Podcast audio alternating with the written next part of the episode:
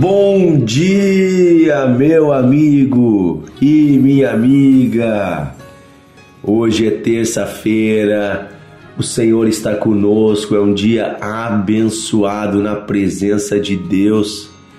Que o Senhor esteja contigo, que o Senhor guie os teus passos, os teus caminhos, te dê direção, te dê sabedoria todos os dias da tua vida. Sou o pastor Dionísio Ratzenberger, é uma alegria estar com você no Devocional de Fé. Queridos amigos, estamos nos últimos dias conversando um pouquinho sobre aquela jornada que o apóstolo Paulo uh, fez né, em uma viagem marítima. Mas eu senti em meu coração de hoje parar um pouquinho essa nossa série e falar de um outro assunto muito importante. Amanhã nós vamos voltar na nossa série mas hoje eu quero ler com você um texto que está em 1 Reis, capítulo 19, versículo 3, diz assim: Tendo medo, Elias levantou-se e, para salvar sua vida, se foi. Chegou a Berseba, que pertence à tribo de Judá, e ali deixou o seu servo. E ele mesmo, porém, foi ao deserto. Caminhando um dia, veio e assentou-se debaixo de um zimbro, uma árvore, e pediu a si mesmo a morte. E disse: Basta, chega, toma agora, Senhor, a minha alma, pois não sou melhor do que os meus pais. Deitou-se e dormiu debaixo do zimbro. Aqui nós vemos um momento de crise, um momento muito triste da vida do profeta Elias, um grande homem de Deus. Fez coisas poderosas, serviu ao Senhor com humildade, com obediência, mas que diante de situações que lhe frustraram o coração, situações que saíram fora do seu esperado, situações de medo, sentindo-se ele sozinho e desonrado, pensou ser melhor acabar com a sua própria vida. Então ele foi para o deserto, isolou-se das pessoas, deixou seu servo, seu ajudante para trás, foi para debaixo de uma árvore, deitou e pediu a morte. Certamente ele deitaria e ficaria ali deitado na sua depressão, na sua tristeza, sem comer e sem beber até morrer. Certamente esse seria o fim deste homem se Deus não intervisse nessa situação. E nós vamos ver que Deus vem e intervém através de um anjo, despertando ele do sono, lhe alimentando, lhe dando água. O próprio Deus fala com ele, lhe dá palavra, lhe diz: Olha, o que aconteceu? Deus escuta ele várias vezes, ele desabafa e Deus faz ele voltar ao lugar do início do seu ministério. Então Deus fala com ele. Deus mostra que ele não está sozinho. Deus mostra que ele ainda tem um propósito de vida. Deus mostra que não é como ele espera. Ele estava pedindo a morte, mas no final da sua vida ele é um dos poucos homens que não vai passar pela morte. É, a Bíblia conta que ele foi arrebatado. O próprio Deus enviou do céu uma carruagem para buscá-lo e ele subiu vivo aos céus. Certamente ele já passou no caminho daqui para o céu por, pelo processo, né, de transformação que nós vamos passar no dia da ressurreição, processo de glorificação. A Bíblia diz que os que estiverem vivos no dia em que Cristo voltar serão glorificados subindo nos ares. Foi a mesma coisa que aconteceu com Elias. Queridos, a história de Elias nos fala sobre a que ponto podemos chegar quando somos guiados pelos nossos sentimentos. Muitas vezes sentimentos nos tomam o coração. E os sentimentos às vezes não são bons, são sentimentos de tristeza, de desolação, de desespero, de desânimo, de desonra, sentimentos que podem levar um homem a pedir a própria morte, ou pior, a intentar contra a própria vida. Nós estamos entrando daqui a alguns dias no mês de setembro e convencionou-se no Brasil que setembro né, será um mês para combater o suicídio, será o setembro amarelo. Você já deve ter ouvido falar disso. Infelizmente, no Brasil, nós temos números alarmantes de suicídio. Milhares de pessoas todos os anos no Brasil tiram a própria vida. Apesar dos números do Brasil serem menores do que os índices mundiais, ainda são números altos. E aqui na região sul do Brasil, onde eu moro, no Rio Grande do Sul, é o estado com maior incidência. Rio Grande do Sul tem uma média três vezes maior do que o resto do Brasil. O mais triste é que a faixa que mais tira a própria vida são jovens. Jovens e agora também adolescentes.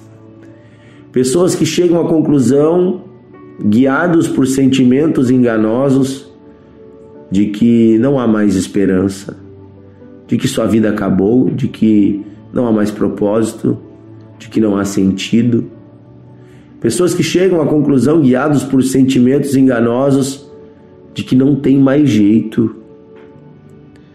Nós vemos na Bíblia alguns homens que chegaram a essa conclusão, algumas pessoas como, por exemplo, Judas, Judas foi aquele né, discípulo de Jesus que falhou, que pecou feio, traiu Jesus. Mas Jesus nunca disse que não havia esperança para ele. Se ele se arrependesse, certamente ele alcançaria a misericórdia, mas ele pensou não haver mais perdão para ele. então, caindo em si, encheu-se de remorso e acabou tirando a própria vida, precipitando-se enforcou-se. Nós vemos também outras histórias tristes, como a do rei Saul, que vendo-se cercado numa batalha, achou que não haveria mais esperança e, e tirou a própria vida. Quando Deus sempre o havia livrado, certamente Deus o livraria, mas ele não confiou em Deus, confiou mais no medo que tomava o seu coração, o medo da derrota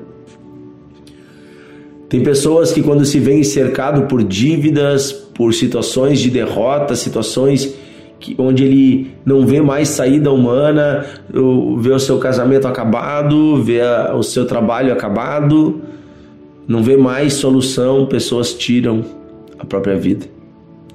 E é triste pensar nisso. Deus, porém, o nosso Senhor, não planejou as coisas para serem assim. Deus é o doador da vida. A vida é um presente de Deus, foi o próprio Deus que soprou ela em nossas narinas. A Bíblia diz que não há vida sem que Deus a gere.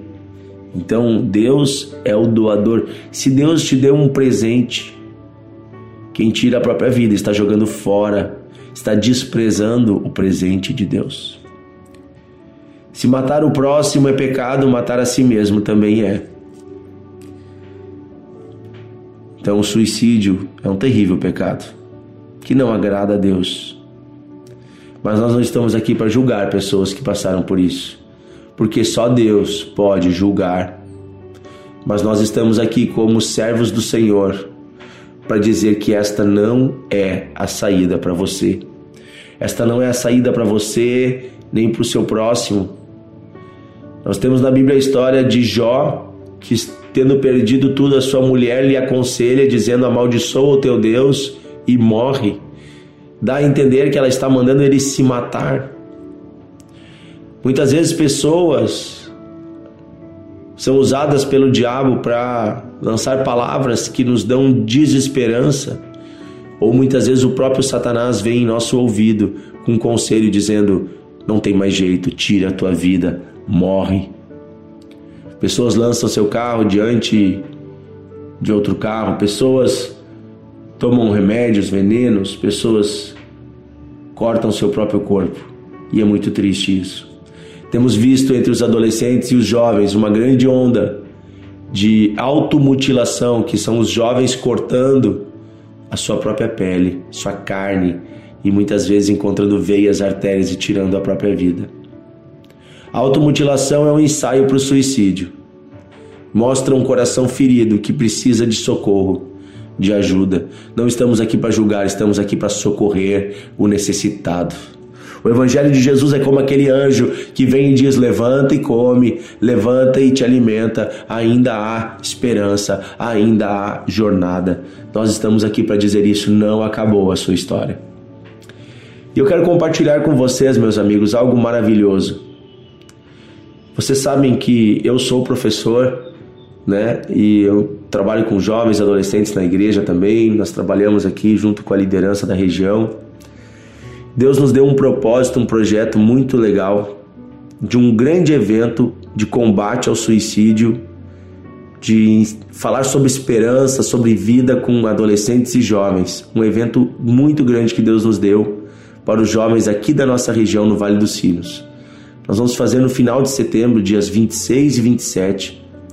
Nós já alugamos um pavilhão da FENAC, que é um, um, um espaço de eventos muito grande que tem aqui na região e nós vamos receber 6 mil adolescentes de escolas públicas gratuitamente para um grande evento, com música, com interação, com palestras e com uma palavra que vai ao coração. Lembrando e falando que a vida tem valor. O nome do evento é Viva Mais. Nós botamos um nome bem adolescente, é assim, ó, Tamo junto, viva mais. Para lembrar eles que eles nunca estão sozinhos e que há vida em abundância para eles.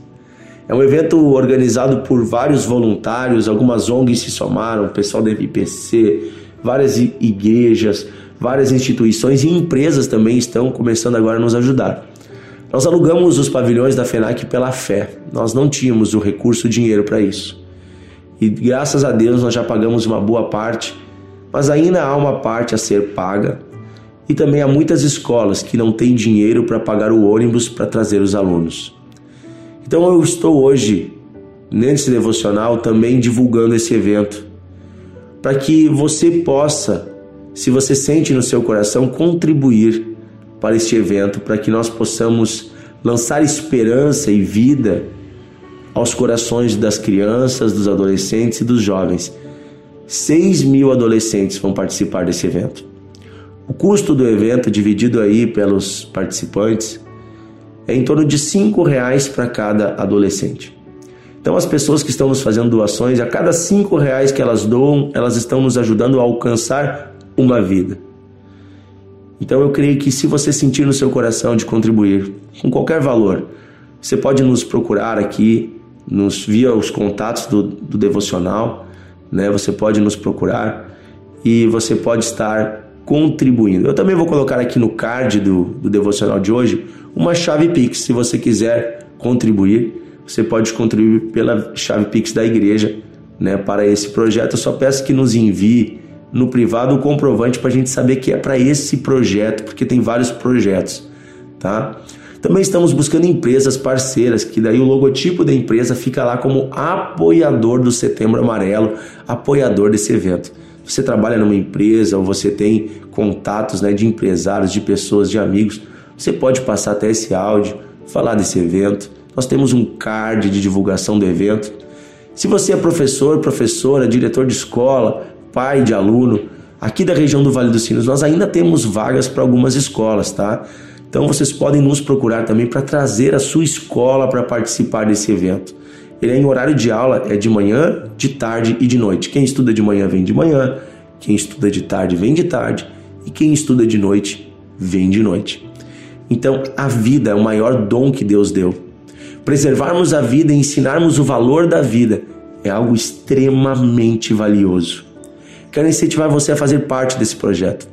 Você pode também ser um voluntário, ajudando nos dias do evento a receber os adolescentes, a acompanhá-los, né, no acolhimento, na recepção, na portaria, lá no evento, nós vamos precisar de muitos voluntários, inclusive para a parte de limpeza, enfim, você pode contribuir como voluntário. Nos procure também pelos contatos do devocional. Nós vamos estar ali uh, passando as orientações, vai ter uma reunião e você pode estar servindo como voluntário nesse evento. Vamos orar. Eu quero orar hoje por pessoas que estão passando por dias difíceis para que Deus abra os teus olhos e você lembre que há esperança. Querido Deus e Pai, eu quero pedir, Senhor, em nome de Jesus, que tu abra os olhos do entendimento deste homem, desta mulher, para que este irmão querido perceba que há esperança, que há alegria, que há vida em abundância. Não há nada, Senhor, que o Senhor não possa mudar. Não há nada, Senhor, que seja permanente, tudo é transitório, até mesmo a dor é passageira. Ajuda este homem, esta mulher, este jovem a entender o valor da sua vida. Apesar das suas frustrações, dos seus erros, apesar de todo o sofrimento, se há vida, há esperança. Pai, eu peço, desfaz esta mentira nesta mente. Espírito de suicídio, eu ordeno, vá embora em nome de Jesus. Espírito de morte, eu ordeno, vá embora em nome de Jesus. Eu declaro vida em abundância, esperança, alegria, paz, em nome de Jesus. Que a paz do Senhor esteja com você, que a alegria do Senhor esteja com você todos os dias, em nome de Jesus. Nós estaremos juntos amanhã em mais um devocional de fé. Se você é aqui da região, hoje à noite, aqui em Novo Hamburgo, às 20 horas, temos uma grande reunião de fé, socorro e milagres na Igreja Encontros de Fé. Venha participar conosco, você é nosso convidado. Bota no Google Encontros de Fé Novo Hamburgo, você vai encontrar. Até amanhã no Devocional.